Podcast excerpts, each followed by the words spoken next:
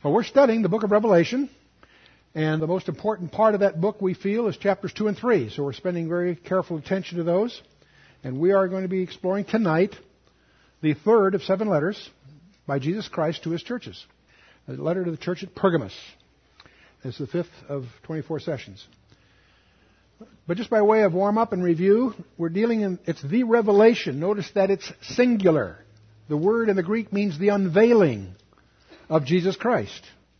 It's the consummation of all things.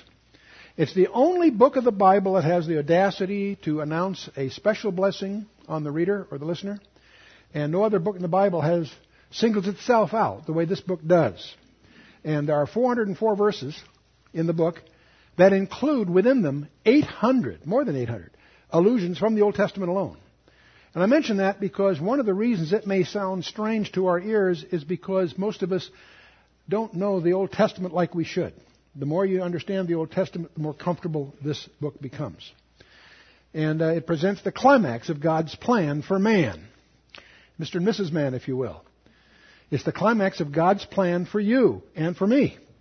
And so it's a very, very key book. It's, it's strange that this book, with all that's got going for it, is the least studied and the least preached on book from the pulpits of America. One of the things we did last time, and I thought I'd just mention it here to put in perspective, we had a little backgrounder on the Olivet Discourse, which is that famous discourse that was a response to four disciples coming to Jesus and asking him about a second coming. His response is recorded in Matthew 24, Mark 13, and Luke 21. In each of those accounts, there's a group of signs that emerge uh, very prominently within each presentation. And these list of signs, the emergence of false Christ, wars, nation against nation, kingdom against kingdom, and so forth, famines, death and martyrs, and, and ultimately global chaos, those signs are highlighted in Matthew and Luke and Mark. But they also will become very prominent to us when we get to Revelation chapter 6. The same pattern is there. Then that's noted by most scholars. The Matthew account's familiar to most of us that have studied prophecy. Since Matthew took shorthand, most of us tend to lean on Matthew's very detailed account. And for 1700 years, scholars have assumed that all those are talking about the same presentation. It's called the harmonization of the Gospels, among other things. It's interesting if we stand back and set aside our presuppositions we notice that Luke's account is actually quite different than Matthew's, and therein, that generates a great deal of confusion. In fact, when you get to Luke, when Matthew goes through his presentation, he mentions those signs, and then shall the abomination of desolation occur, and then, and then, and then. It's, most of what he talks about comes after that group of signs. But if you look at what Luke says, uh, start about verse 11, he says, And great earthquakes shall be in divers places, famines, pestilences, and fearful signs, and great signs shall be from heaven. But I want you to notice what he says, those next four words. But before all these shall they lay hands on you and persecute you and delivering you up to the synagogues and prisons and so forth. Most of what Luke says focuses on what occurs before those signs. What Matthew talks about occurs after those signs. And therein lies a, a, glimmer of insight. They have different emphases. Luke says before all these signs. Matthew says, all these are the beginning of sorrows, then shall they, etc. And they're talking in reference to this series of signs false Christs, wars, famines, earthquakes. What's interesting is that Luke's emphasis is before those signs, Matthew's after those signs. And once that you understand that, suddenly the fog begins to lift. If we take Luke's account and Matthew's and put them side by side, verse by verse, we'll discover that they all talk about wars, famines, earthquakes, and so forth. And they also climax at the end with some cosmic upheaval and so forth. And the second coming of Christ, etc. But what Luke talks about in most of his presentation occurs before those signs, and he's talking about the fall of Jerusalem in 70 AD. And that's well recognized by most scholars. In fact, many scholars so focus on that, they take the position that all the rest of it has already been fulfilled in 70 AD, which is patently not true. The only way you can hold that view is to allegorize all the rest of it. So when Matthew talks about after those signs, he then says, then shall be the abomination of desolation, a very specific thing that Jesus focuses on, and so forth. That all comes after that. And he, that ushers in a period of time that Jesus himself labels as the Great Tribulation. He's quoting from Daniel 12. This is desolation number two. In other words, we have two desolations of Jerusalem in view. Luke is talking about one earlier, Matthew one after those signs. Two different ones. And so the first generation is, uh, Luke says, this generation shall not pass away till all be fulfilled. And it's 38 years later from that point that Jerusalem falls. The 38 years being very significant because that's exactly the length of the generation that wandered in the wilderness before Kadesh Barnea and all that. When Matthew talks about this generation shall not pass, he's talking about the last generation. And how long is that? We don't know because unless those days are shortened, there should no flesh be saved. So it's a totally different thing altogether. In any case, we're, we're, uh, that's just by way of summary. The main reason I bring this up in this study is because clearly the seven letters to seven churches occur after the fall of Jerusalem, because that fell in 70 AD, and this is, these letters are being written about 95, 96 AD, about 20 years later. And yet they obviously occur prior to these uh, wars, famines, earthquakes, and so forth. That'll become even more significant as we get into more and more of the prophetic aspects of the seven letters. It's interesting as you reflect on all of this that Luke is writing to Gentiles, and he's focusing the Gentile Christians on what's coming when uh, Vespasian and uh, his son Titus were mopping up in the north, up in Tiberias and these various cities. Nero had told Vespasian to bring war against the Jews, and he was doing that. But about 96 AD, Nero dies. And Vespasian ends up getting tangled up in the Rome politics, and he ends up emerging as the emperor of the Roman Empire. He leaves his son, Titus, to attack Jerusalem, in which he does, sets the siege up that causes ultimately Jerusalem to fall. But there's a hiatus in that siege. And Eusebius, among others, points out that the Christians that heard this presentation knew that when they were when the armies were coming to get out of town, they did. They went to a place called Pella in North Petrea, and there are some scholars believe that, no, in, in spite of the fact that one million one hundred thousand were killed in the fall of Jerusalem, no Christians were, because if they followed Jesus' directions, they were out of there before the siege sealed it off. In any case, that's just by way of review from last time. Let's just uh, get back to the book of Revelation. To whom was the book given? This is many people don't read the first sentence. It's the revelation of Jesus Christ which God gave unto whom? Jesus Christ. Exactly. No wonder it's such a treasure. To show unto his servants things which must shortly come to pass, and he sent and he signified it. Signified it is a rendering it into signs or sememes. One of the things that first got me excited about the Bible as a, uh, my young teens was a, a lecturer that was speaking uh, a series. He pointed out the whole book of Revelations in code, but every code is explained somewhere else in the Bible. I thought, wow, that's interesting. What a treasure hunt. Indeed, it was. That changed my life. But in any case, uh, it is signified or signed, and every sign is explained somewhere. Most of it right in the book itself, many elsewhere. That's what takes you from those 400 verses into the 800 of allusions of the Old Testament, for example. But here's the promise that we're going to claim tonight, you and I. We're here together for verse 3 of chapter 1. Blessed is he that readeth and they that hear the words of this prophecy and keep those things which are written therein, for the time is at hand. John to the seven churches which are in Asia. Now, well, this whole book was sent to seven key churches. Seven churches. Strange. Why these churches? Because there are over a hundred churches that were active in those days. Why these seven? Because Jesus picked these seven because of their incredible appropriateness, as we'll discover as we get into them. Not only for that day, but for, through all, all of history. John to the seven churches which are in Asia. That's the province of Asia, not Asia as we tend to use the term continentally. It's essentially that region we call Turkey.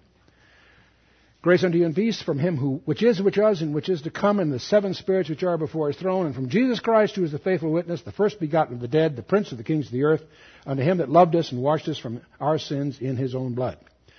These are a few of seven labels that Jesus introduces of himself and those labels will be identity pieces throughout the rest of the book.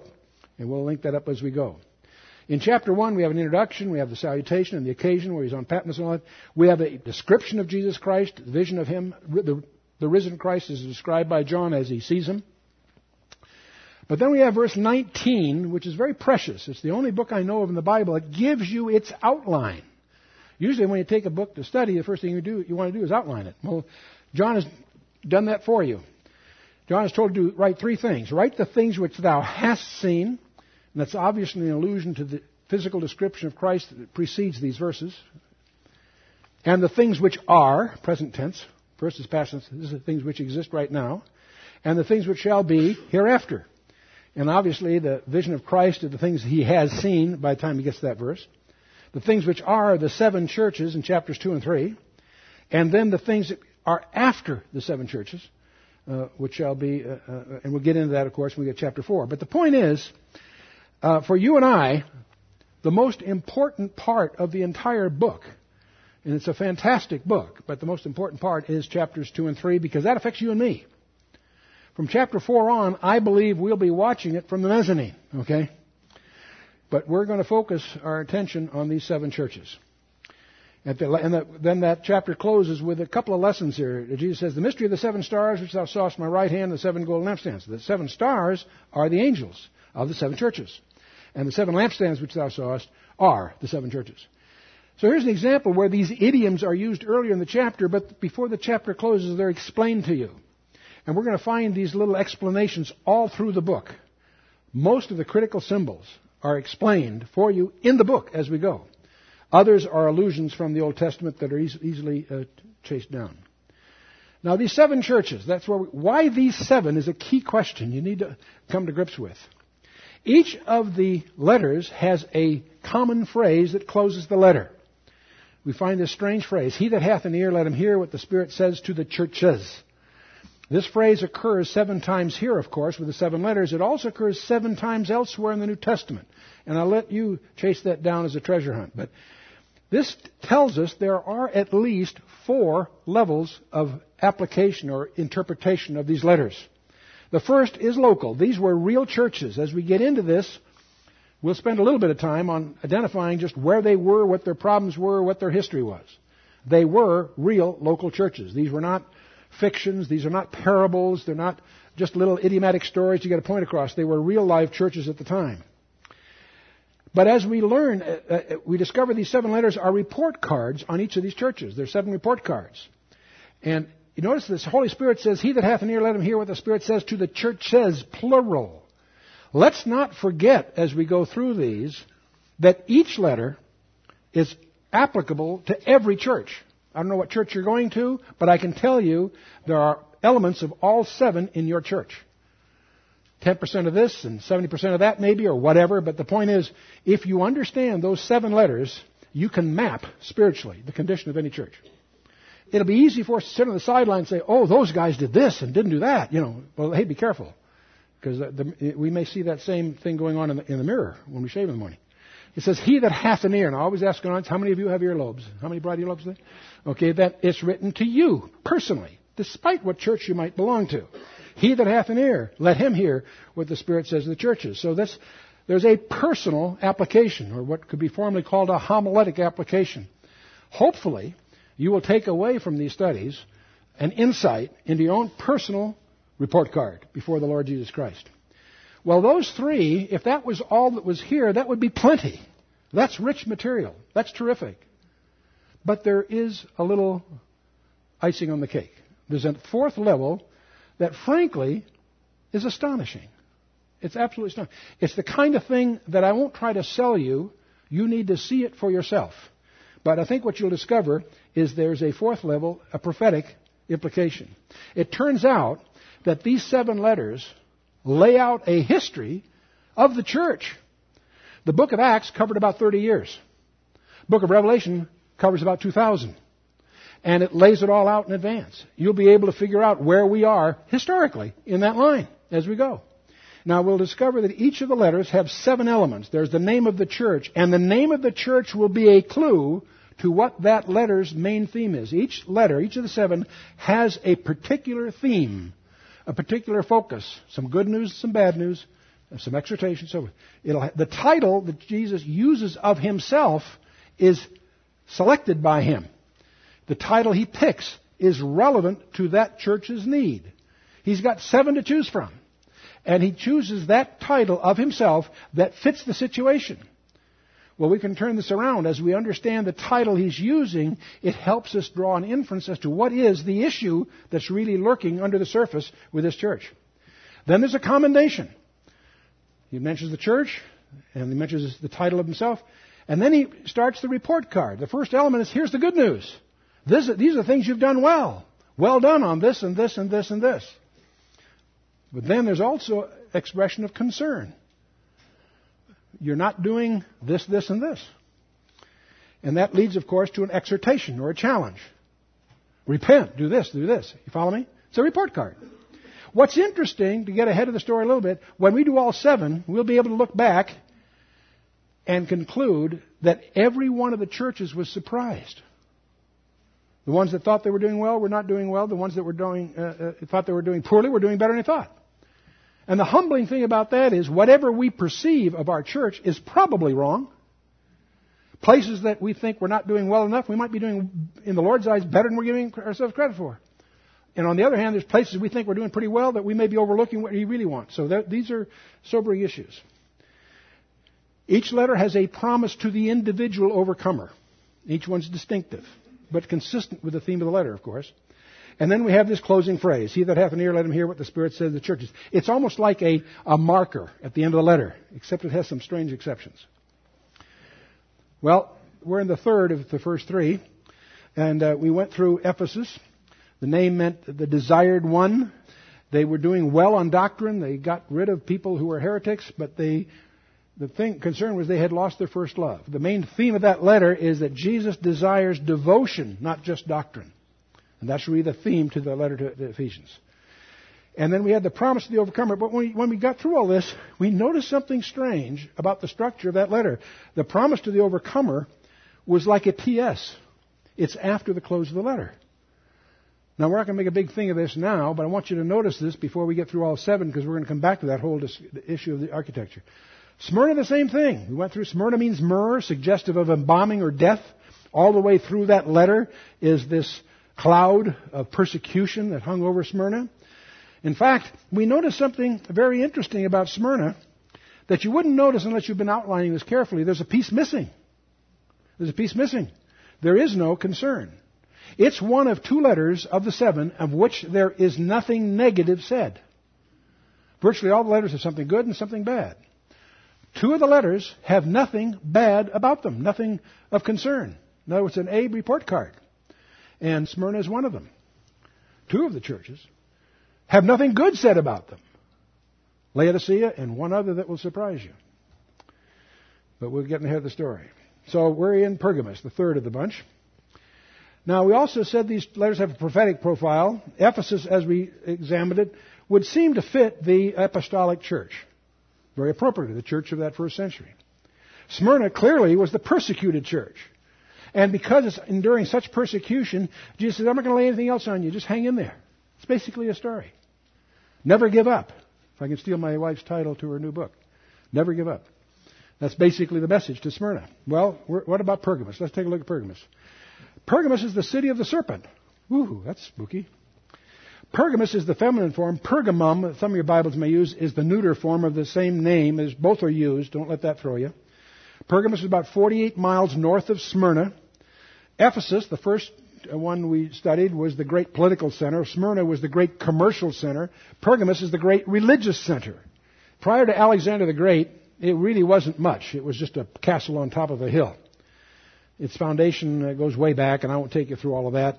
Its name is said to be derived from uh, uh, son of Pyrrhus and Andromache, which made himself king by killing the king in a single combat and what have you. Early history, about 301 uh, BC, Antigonus defeated at the Battle of Ipsus. In northwest Asia Minor then was united to the Thracian kingdom of Lysimachus. Remember when Alexander the Great died, four generals divided it up. This region fell to Lysimachus, but it had an impregnable position, so it was useful as a treasury. That makes it start to become important uh, commercially.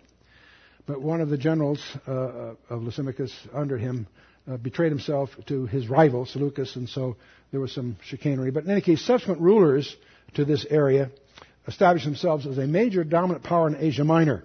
Bear, bear in mind that's the Roman designation of what we would consider two thirds of Turkey, if you will. And uh, it became a major center for Greek culture. They had the perception to ally themselves very early with Rome. As Rome begins to rise over the Greeks, they allied early with Rome. They became extremely wealthy and prosperous as a result of that. And the official capital of the Roman province of Asia for 200 years. but uh, they didn't have proximity to the main trade routes, so they eventually yielded that leadership to their rival Ephesus. But these are important cities, all three of them Ephesus, Smyrna, and Pergamus, in that, in, in, throughout that early history. It's about 48 miles north of Smyrna, about 18 miles from the sea. The other two ones we looked at were harbor uh, situations. This one is not. It's in there. There's a pr- city presently in Turkey called Bergama, which has a population of about 42,000, but it was much larger back in the New Testament period, about 200,000 they estimate. Interestingly enough, Zeus, the god Zeus, is said among the Greeks to have been born there. To celebrate that, there's a huge, huge altar. It's uh, almost 800 feet above the ground on a cliff protuberance there. And uh, it was over about 100 by 100, 125 by 115 feet. That's a huge flat altar up there. It's over 50 feet high and it's set on a colonnaded enclosure, but all of this is about 800 feet above the valley floor. Very, very prominent, very, very uh, well known temple to Zeus, if you will. Uh, to give you a feeling of the geography, Patmos is in the middle of the bottom of the screen there. I put Athens and Istanbul on the map just so you get a reference here. Athens to the left and Istanbul near the top. But uh, you can see where Ephesus was with respect to, to Patmos, and then north of that, about 38 miles is Smyrna, and then about 48 miles north of that is Pergamos, just to give you a rough feeling of the geography. One of the venerated idols in Pergamos was Asclepius, and the caduceus was the official emblem of the city. You've seen it many, many times with the two headed snakes on a pole. See, Asclepius is considered the god of healing, among other things.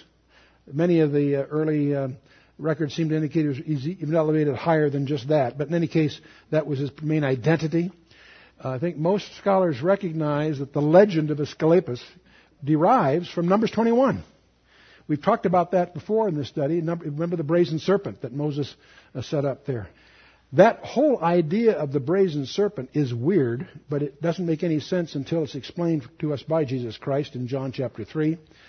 That brass serpent that was made by Moses in Numbers 21 was still around in the days of Hezekiah, so much so he had to destroy it. We'll take a look at that. Back in Numbers 21, the Lord sent fiery serpents among the people, and they bit the people, and much people of Israel died. Therefore the people came to Moses and said, We have sinned, for we have spoken against the Lord, against thee. Pray unto the Lord that he may take away the serpents from us. And Moses prayed for the people. The Lord said unto Moses, Make thee a fiery serpent, set it upon a pole, and it shall come to pass that every one that is bitten, when he looketh upon it, shall live. And Moses made a serpent of brass, put it upon a pole. It came to pass that if a serpent had bitten any man, when he beheld the serpent of brass, he lived. Now that's very great. That was great, saved the lives, but you have to stand back and say that's pretty weird. That's kind of a strange way. These people are dying. If they will look at this pole with a brass serpent on it, they'll be healed like that. Now, if you're in the Old Testament, that's, you got to scratch your head and wonder what's going on there. And it's interesting, we don't really understand it until you get to John when he's being visited by Nicodemus.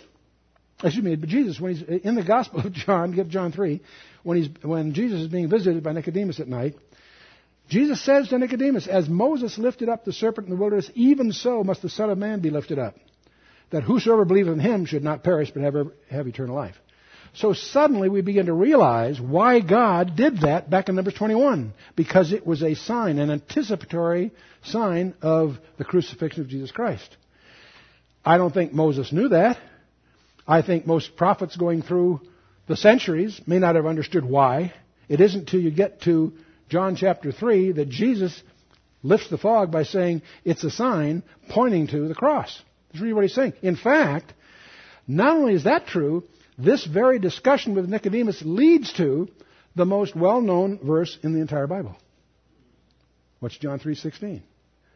For God so loved the world that he gave his only begotten son that whosoever believeth in him should not perish but have everlasting life. And so that's really there appended to the explanation of, the, of Numbers 21. What you may not realize in 2 Kings 18, it came to pass in the third year of Hosea, the son of Elikah, the king of Israel, that Hezekiah, the son of Ahaz, king of Judah, began to reign. 25 years old was he when he began to reign. He reigned 20 and 9 years in Jerusalem. His mother's name also was Abi, the daughter of Zechariah. And he did that which was right in the sight of the Lord according to all that David his father did. This is good news because not all the good kings were, he's following a really bad news guy, Manasseh and the rest of it. But anyway, he removed the high places.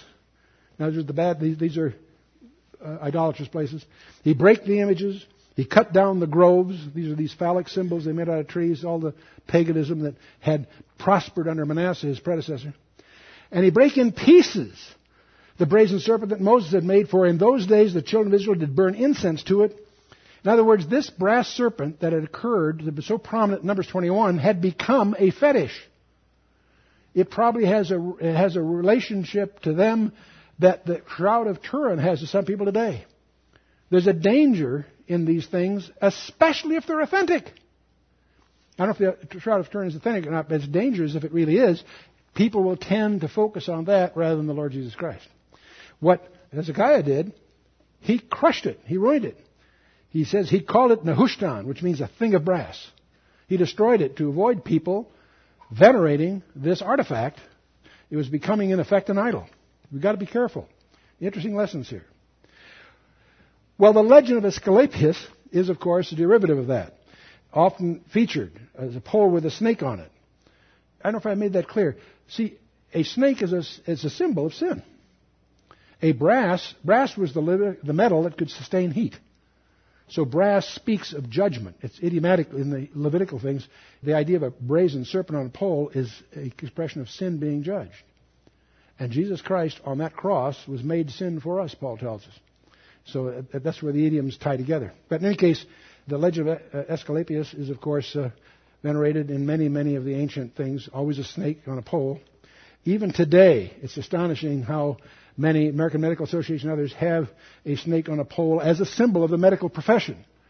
And many of the, the articles will say that comes from you know, the legends of Asclepius, but that in turn comes from something even earlier, Numbers 21. We together so far? It gets worse. And he had been recognized as the son of Apollo in their, in their system and so forth. They actually felt he had the power to avert death. And uh, he was represented in, by the Anatolians, that's the predecessors in Turkey, by, as a serpent. The Greeks later depict him as holding Hermes' staff. That's the caduceus. Many people use that term to represent either one, but technically a caduceus is one with two snakes. The caduceus has a two-headed snake on it. But the Greeks using the caduceus are venerating Hermes. Hermes is the god of commerce, not medicine. So I was amused by that when I see a license plate, you know, with a doctor, if he has a caduceus on it, that means he's commercial, right? And the caduceus, though, was the official emblem of Pergamus, interestingly enough. And so we have uh, all kinds of caduceus you see around here. They have actually studied 242 logos of American organizations relating to health or medicine. And uh, the caduceus uh, or the staff of Asclepius uh, are used in most of those, obviously and uh, from the 70s to 1970s to 1980s. And this study was kind of interesting because uh, professional associations more likely use the staff of Asclepius, 62%, while the commercial organizations, uh, about 76%, uh, use the caduceus. Exception is for hospitals. 37% use the staff Asclepius versus 63 for the caduceus, but remember hospitals usually commercial. Anyway, but it's kind of interesting. So I, am not sure that's a want to hit that too hard, but I thought you'd get a kick out of that. When you see the two-headed snake, you're talking about the god of commerce in contrast to the God of healing. Okay.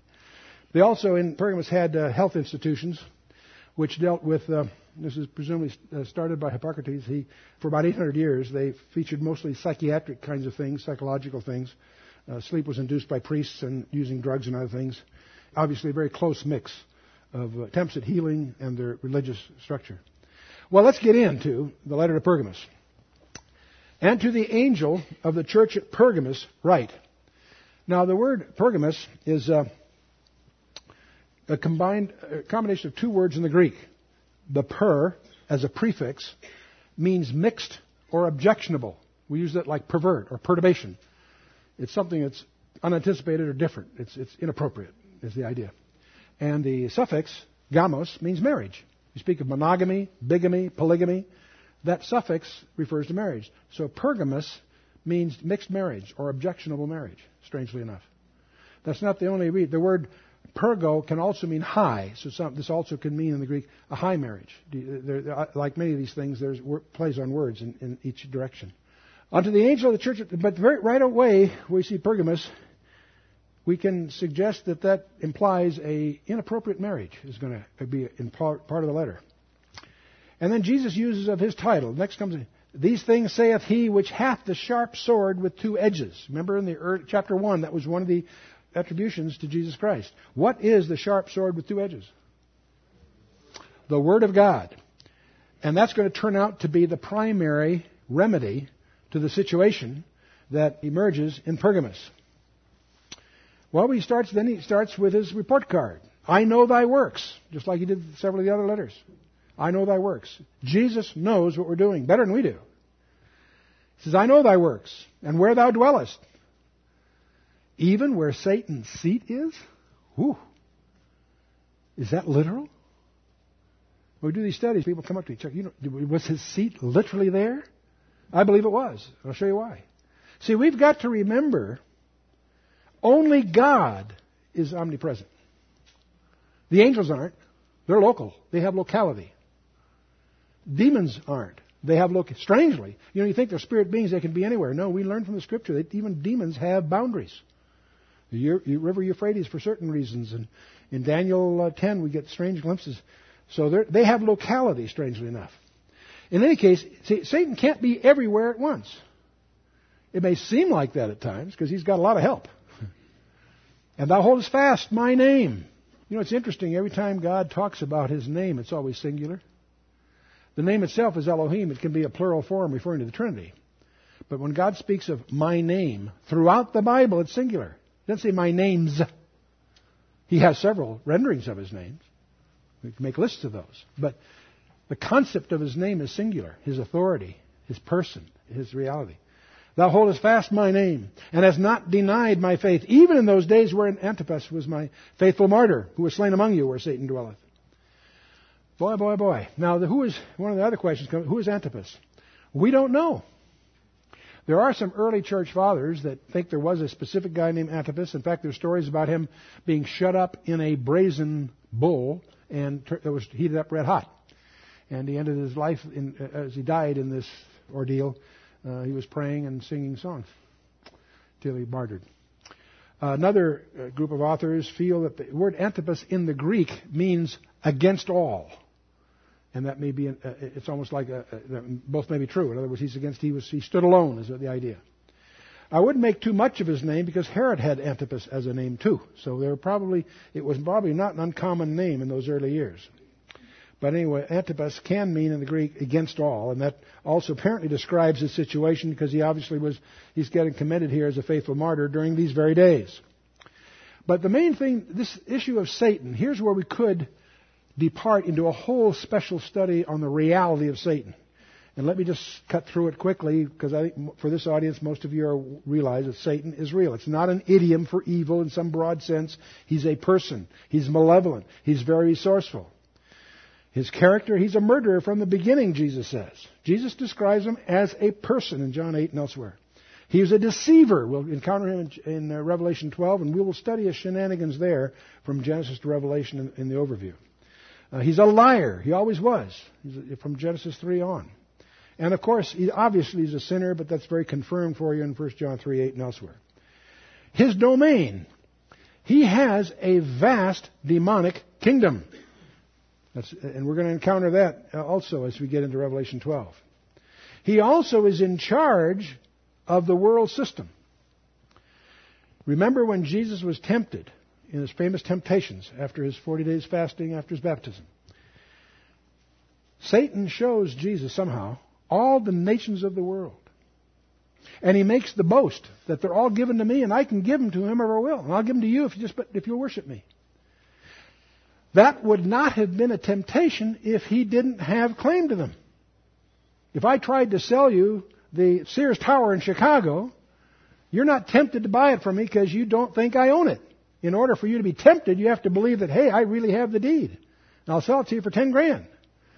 You're not tempted because you know I'm don't own. In other words, in order for you to be tempted to take my deal, you have to have the confidence that I have the deal to present. You follow me? Satan offered all the nations to Christ to give them if he would just be worshipped. And, and, and obviously Jesus declined. Not because he didn't own them.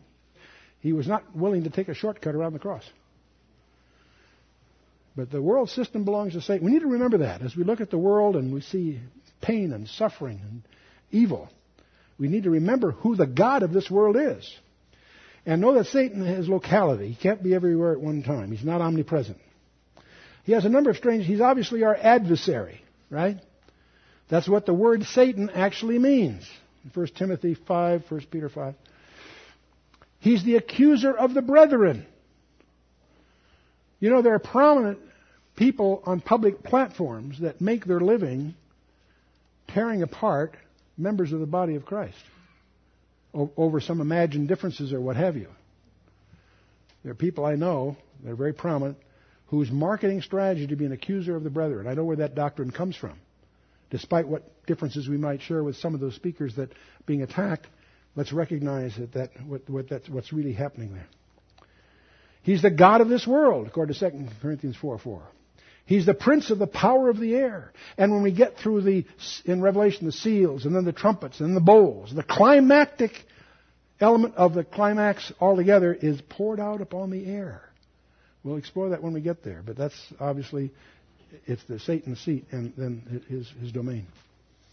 He's the spirit that now works in the children of disobedience, according to Ephesians 2 2. He's the enemy that sowed the tares in Matthew 13, your famous parable of the four soils.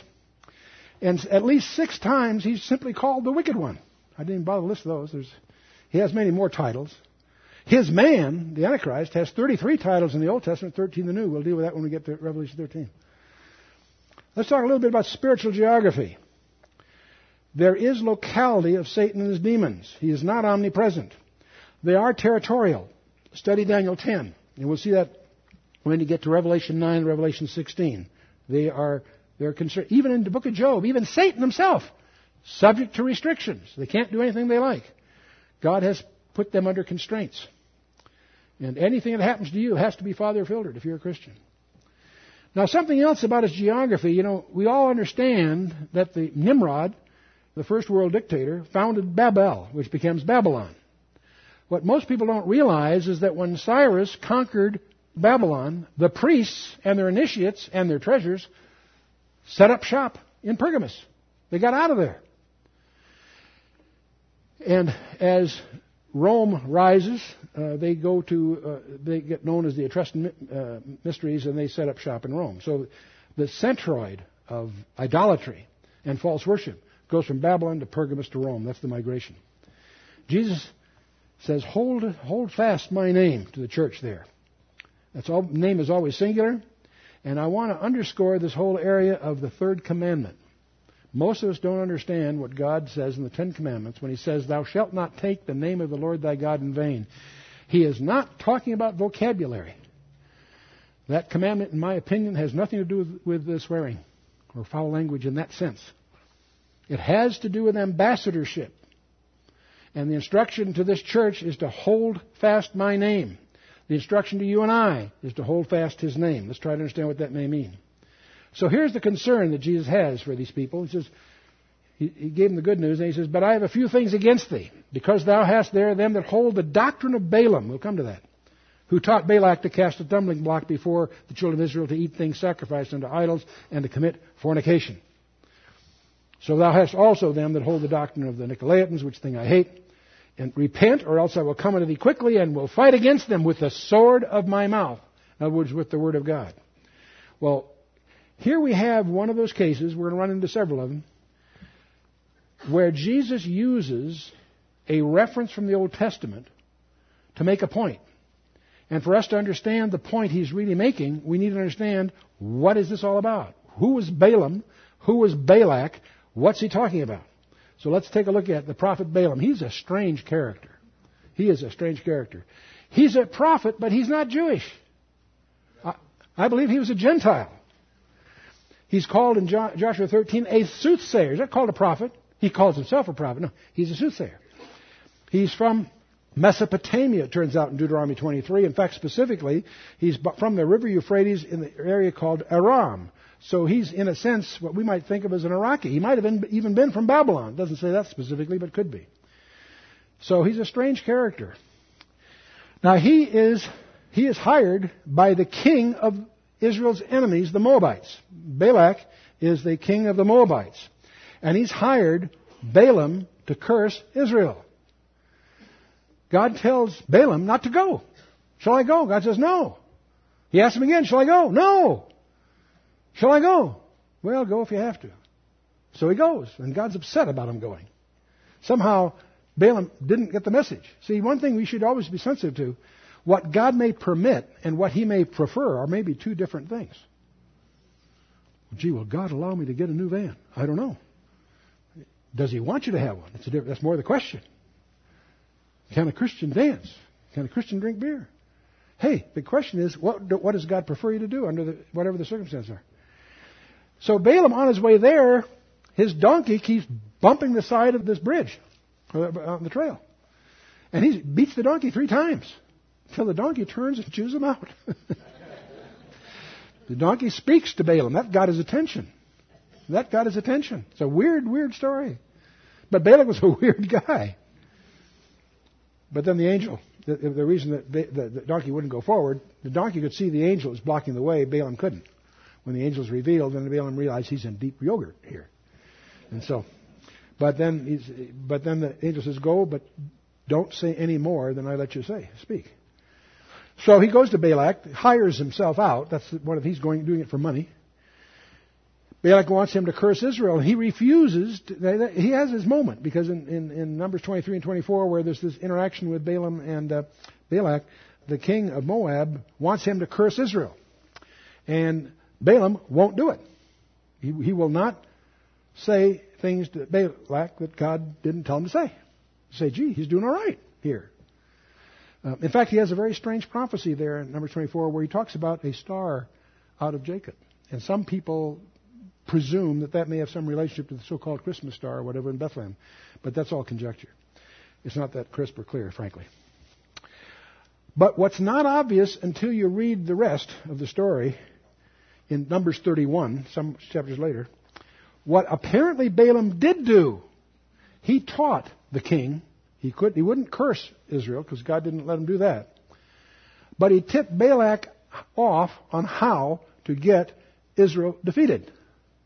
He in effect said, get your good looking single girls and have them camp around the outside of the camp of Israel, entice these young men into fornication and marriage and whatever else, and that, and that was prohibited in the Torah. They were not to me, they were not only keep separate, they were specifically in the Torah says you're not supposed to marry a Moabite. They did. That caused God's displeasure, that brought judgment on the land and so forth. But Balaam's role in all this, he was the one that taught Israel's enemies on how to get Israel corrupted. Get the picture? Okay. So, we have three references to Balaam in the New Testament. In Revelation, we, here we saw the doctrine of Balaam. This whole idea of spiritual unchastity, marriage with the world, is the theme here in this whole letter. 2 Peter 2 uses the expression the way of Balaam, apparently referring to the fact that he was a hireling. He was making a market for his gift, if you will. He sold his, his gift of prophecy for money, for the way of Balaam. And Jude 11 also makes a reference to that, the error of Balaam sacrificing eternal riches for temporal gain. Now, we may be splitting hairs here. These are the three phrases that occurs in the New Testament, and they're probably essentially the same thing, slight nuances of emphasis in the different ones. We'll move on. After all that, he says, He that hath an ear, let him hear what the Spirit saith unto the churches.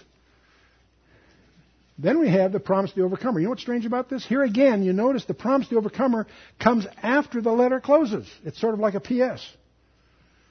Jesus says, To him that overcometh will I give to eat of the hidden manna, and will give him a white stone, and in the stone a new name written, which no man knoweth saving he that receiveth it. Boy, this is, the, now the hidden manna is pretty easy stuff. Now what does the word manna mean? What is it?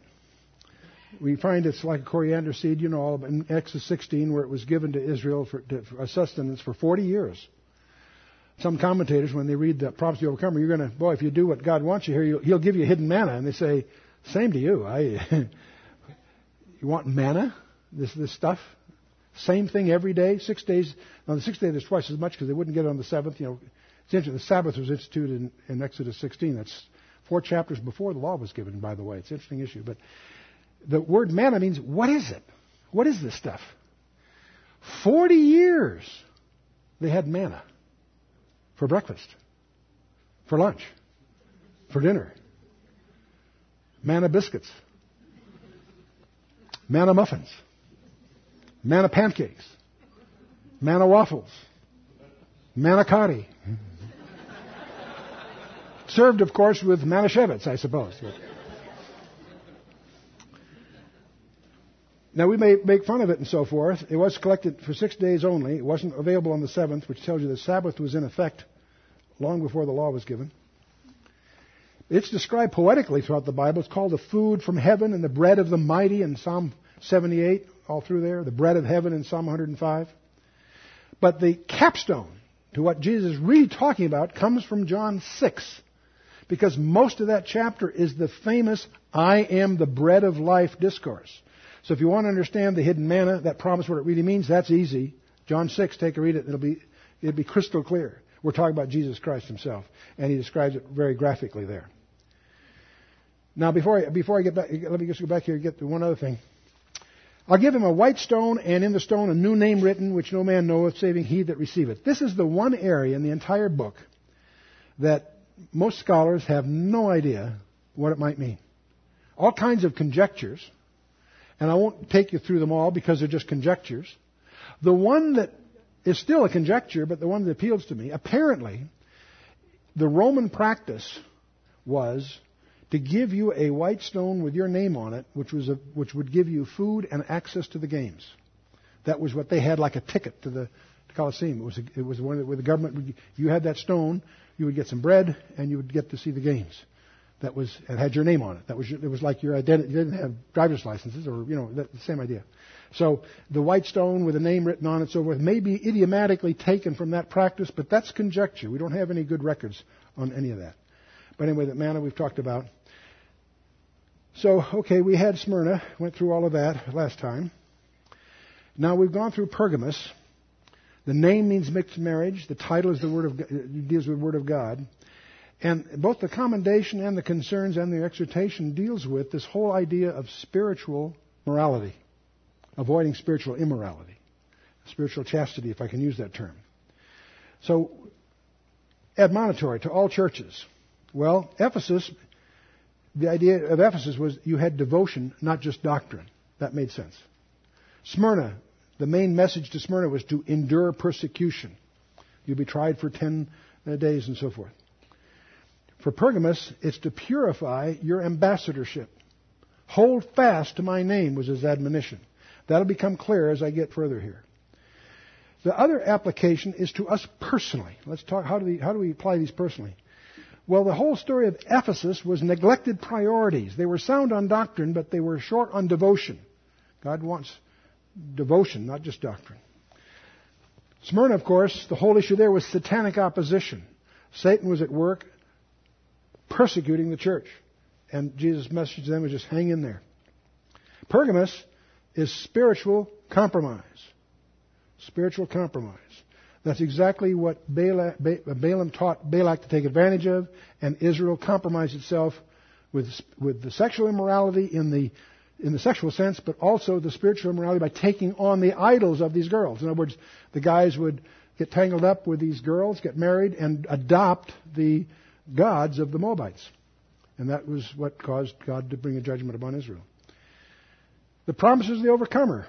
Ephesus, eat of the tree of life. Smyrna will be not heard of the second death. Again, it's death, death, death through that one. And we have the manna stone and name promised here. Who is the overcomer is the question. Well, everybody, it's easy to get on a legalistic trip here if you're not careful. You might put in your notes 1 John 5, verses 4 and 5 where John, the writer of the book of Revelation, writes to you what the overcomer, who the overcomer is. In 1 John 5, he says, For whatsoever is born of God overcometh the world.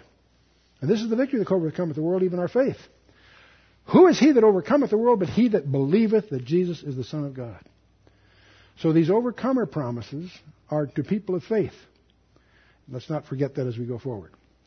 Well, we've talked about local, the, the local admonitory and personal. Let's get to this controversial one, and the fog may lift on the whole thing for you. You need to understand a little bit more about the Babylonian legend. Tammuz was the uh, posthumous son uh, between Nimrod and Semiramis, presumably. He's associated with the sun god. He was thought to die at the winter solstice. You know, as the days get shorter and shorter and shorter, when the days get the shortest, he's thought, the sun god is thought to have died. And then he's resurrected, if you will, in the days that follow, as the days start getting longer again. So they, they're very sensitive. The days getting shorter, the sun god dies.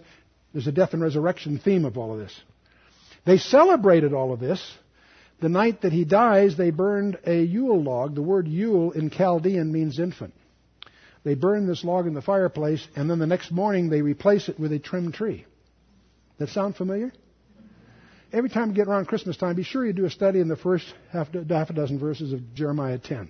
If nothing else, it'll pull you on a guilt trip for a while. It'll be kind of fun. Also, the mistletoe, the wassail bowl, all these things that we think of coming from a British tradition actually has its roots in pagan Rome, which has its roots in Babylon. Now, Nimrod founded the original Babylonian religion, obviously. He's virtually identical to Phaethon or Aesculapius in uh, some accounts developing the worship of his widow Semiramis and his posthumous son Tammuz. He's called Semiramis and Tammuz in Babylonian. It's Ashtoreth and Tammuz of Phoenicia. He's the Isis or Horus of Egypt. He's the Aphrodite and Eros of, uh, Eros of uh, Greece. And Venus and Cupid of Rome. These are simply Latin or Greek labels to the original Chaldean. You follow me? And all of this, if you want, there's two great, the classic study here is Alexander Hislop's book, The Two Babylons. We'll be talking more about this when we get to Revelation 17 and 18. But there's a contemporary book that's even better. And that is Dave Hunt's book, A Woman Rides the Beast. Every serious Christian, I think, should get Dave Hunt's book, A Woman Rides the Beast. We have some differences of views on some things. I'll tell you about that when we get there. Not that uh, critical. But he's done a thorough job at documenting the background of what we're going to get into here. This priesthood from Babylon started to migrate. When Cyrus conquered Babylon, the priesthood and the initiates set up shop in Pergamus. And as the centroid of power eventually shifts to Rome, as, as the Rome, Romans supersede the Greeks, this same religious system adopts Latin labels and forms the foundation of what you and I think of as pagan Rome. If you study pagan Rome before the 3rd and 4th century, it's just a Latin packaging of the Babylonian system. The title Pontifex Maximus was a title that the high priest of the Babylonian religion picked up when they moved from Babylon to Pergamus. It's first used in Pergamus. G.H. Pember's studies confirm all that. And so, obviously, uh, as, the, as the system gets migrates to Rome, the appointment of each Caesar, in, of as many titles that he took on, one of them was the head of the church, which, which was Pontifex Maximus. It was the head of the Babylonian uh, religion. And this all gets codified in 378 when the Damasus of the, the Bishop of Rome completes the absorption of the Babylonian system into the Roman Church. Now, you, if you're going to do, take your Bible seriously, you're going to want to do some background on the history of Rome. It gets founded in about 753 BC. Fourth and third centuries BC, they subdue Italy. They conquer Carthage in uh, 264 to 146 BC. Then Greece and Asia Minor falls the following century. And then we get to Spain, Gaul, Britain, and the Teutons. Very graphically portrayed, among other things. If you've seen the movie Gladiator, they do a great job. Marcus, it's actually in the days of Marcus Aurelius. But I checked that out, by the way. Commodus, who took over from Marcus Aurelius, was killed in the arena. It's very interesting. Anyway, uh, in 63 BC, they conquered Judea. And when at their peak, they spanned from the Atlantic to the Euphrates and from the North Sea to the African desert. Now, the population is estimated maybe to be 120 million. That might be a little low. Along the way, of course, we get into Caesar worship. Augustus, when he takes over, this is uh, after Mark Antony, uh, you know, the, the, the whole uh, Octavian wins that battle and, and uh, takes on the name of Augustus. He also inaugurates emperor worship. And part of what he's trying to do here is to tie the empire together, trying to enlist a common sentiment, was, is the thought. And though, even though Pergamus was not the seat of primary authority, it ends up becoming one of the major centers for emperor worship. The first temple that was dedicated to emperor worship was erected at Pergamus at 27 BC. This is all obviously ahead of the New Testament period, but it's important for this background. So Pergamus is not only pagan in the traditional pagan sense, it's also pushing this idea of emperor worship. By the time you get to Vespasian, I'll give you a profile here in a minute, and his successors, it became a global test of loyalty to the Caesar to offer incense to a statue of the emperor. that was like a loyalty oath. All you had to do is put a pinch of material in the offer, and you'd get a certificate for another year that you're loyal to the empire. Vespasian enforced that.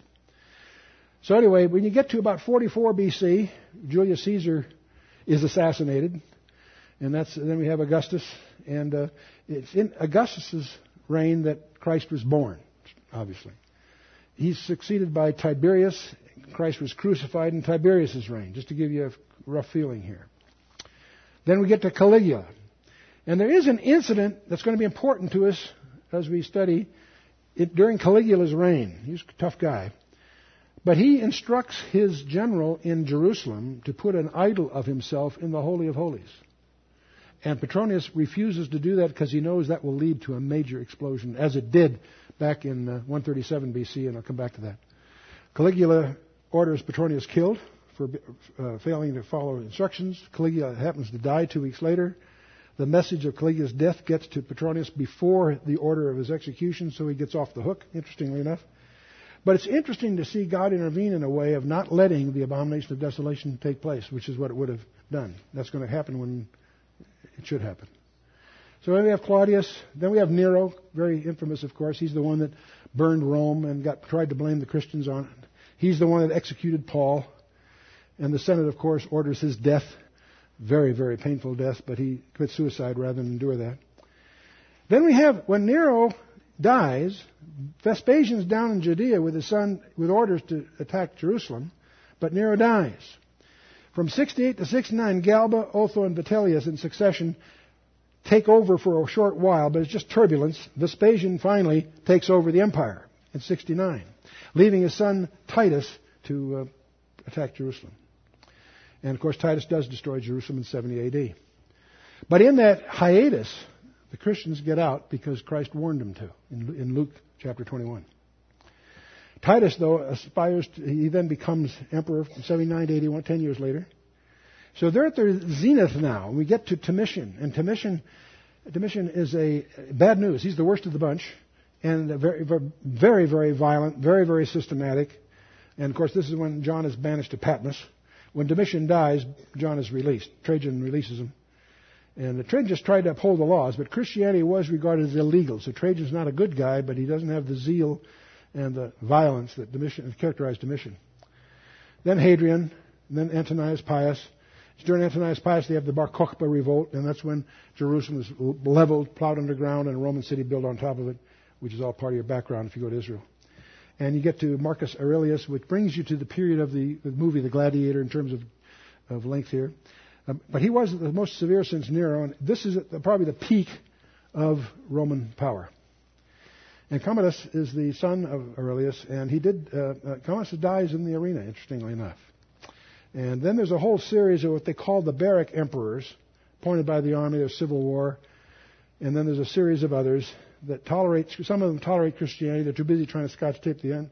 the starting to come apart. Uh, Agabus, uh, Alexander Severus, Maximinus. We get to Phillips and uh, Decius, Valerian. Some uh, were favorable. Some of them are uh, serious persecutors. Until you finally get to Diocletian, and he's the worst of the bunch. Diocletian uh, persecutes Christians furiously and uh, he tried to be especially tortuous to discourage that whole movement.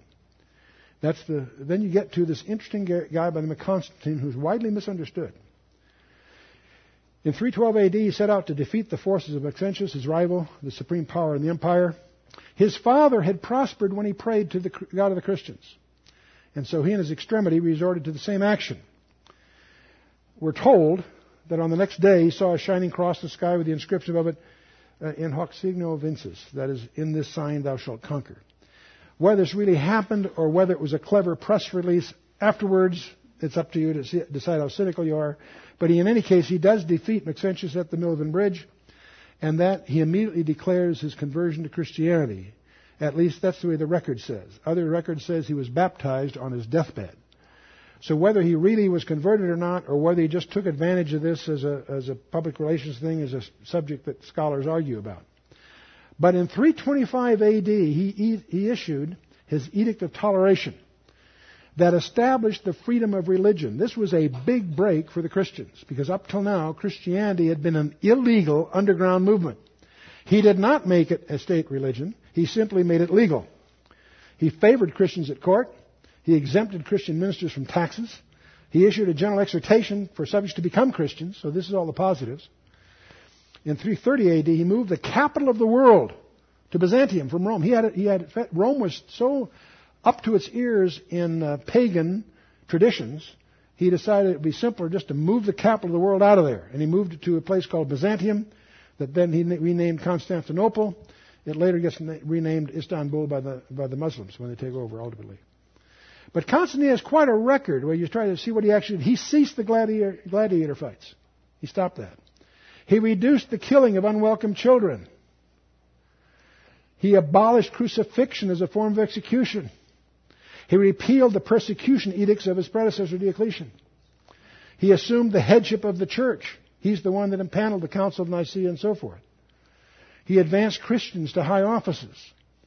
He declared Sunday as a day of worship. Now, by the way, this is widely misunderstood. There were three major groups of sun worshippers operative at that time in the empire. You had the Christians that were illegal that were coming out of the caves. By declaring Sunday as a combined day of worship, it was his way of trying to unify the empire. Because he had three different groups of sun worshippers that could share that day. The Christians could worship on that day, and the big news was the slaves had a day off. That was a big deal. They didn't have a day off. Constantine forbid work on Sunday, and that made, declared it as a day of worship. He also reduced slavery in a lot of different ways. So the marriage was consummated between the world and the church. Because what happens is after Constantine dies, Julian takes over, and he is known as Julian the Apostate. Julian Calendar, same guy. He sought to restore paganism. He was not favorable to the Christian cause at all. But he is replaced, after just a couple of years, by Jovian, who reestablished the Christian religion. So this attempt at paganism was just two, two years, then Jovian takes over. And then we get to Theodosius. And he's the one that made Christianity the state religion. That caused forced conversions, and suddenly all the churches were filled with unregenerate people that had an ambition to rule, that were used to heathenism, and we have now a commingling of Christianity, or at least a form of it, and the paganism that was uh, operative throughout the culture. So this is regarded by most scholars as the marriage between the church and the world. A perverted marriage. Heathenism was Christianized. The pagan temples became churches. Heathen festivals were converted into Christian ones. This December 25th thing we do, we call Christmas, is really a derivative of pagan holidays. Well, all they know about the birth of Christ was that it wasn't in the winter, and so on. We could, I won't go down all that. Pagan priests slipped into the office as Christian priests. Most of the changes were simply nomenclature, giving, giving these Christian names to their previous practices. So what the persecution didn't accomplish in Smyrna was accomplished in a marriage to the world. If you can't lick them, join them. Satan changes his strategy. Trying to crush the myrrh, the Smyrna, didn't work. The blood of the martyrs is the seed of the church, according to the early fathers. But then making it a legal, a state religion, destroyed it.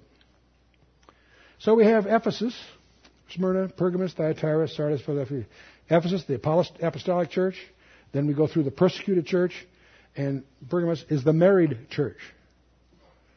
And next time, of course, we'll take Thyatira. In your next session, what I'd like you to do is read chapters 2 and 3. I know we've done, in other words, they're short. Just read both chapters so you have all seven letters refreshed in your mind. And I want you to analyze the letter to Thyatira. It's the longest of the bunch. Not very long. It's from, it's only about uh, 10 verses. But analyze the letter. Figure out what the good news is and what the bad news is with Thyatira. It's a very important letter. It's the longest. It deals with a person called Jezebel. Is anyone here named Jezebel?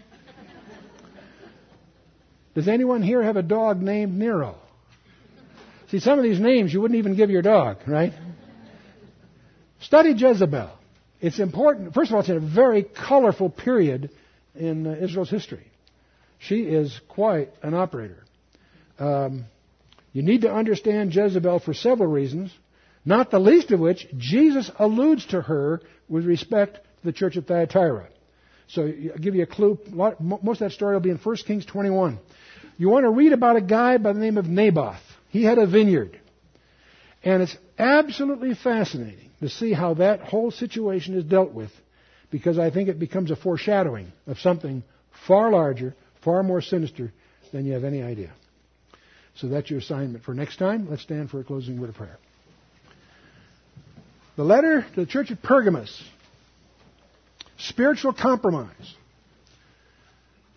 The lessons to the church, pretty obvious. So we need to ferret out the paganism that indwells all of our churches to some extent. It's easy to be critical of certain ones. Let's examine ourselves. It also needs to be very, very operative in our personal lives. Because all of us find ourselves compromising with the world. We are to be His ambassadors. How often do we compromise our ambassadorship for the sake of protecting a job or protecting a deal or not offending a neighbor or whatever? There are a lot of these gray areas. I'm not saying it's simple, but we need to put the test of ambassadorship on these decisions. Let's bow our hearts. Father, we thank you that you have brought us together and that we have a divine appointment with you tonight. We thank you, Father, that in your kingdom there are no accidents, no coincidences, that we're all here right now by your divine appointment. So, Father, our first prayer is that your purpose be accomplished in each of our lives. Because we do come before your throne, Father, acknowledging our sin, our sins of ingratitude, our sins of presumption. Oh, Father, how we do presume. We ask you, Father, to forgive us our sins and to cleanse us from all unrighteousness, that we might be more effective stewards of these treasures that you've given us. Indeed, Father, we would just pray that you would increase in each of us a new sense of responsibility as your ambassadors, as your representatives. We pray, Father, that you would give us discernment in the opportunities that you unfold before us. That in each of these things, we might be more fruitful stewards and more pleasing in your sight. As we commit ourselves, Father, without any reservations, into your hands. In the name of Yeshua, our Lord and Savior, Jesus Christ. Amen.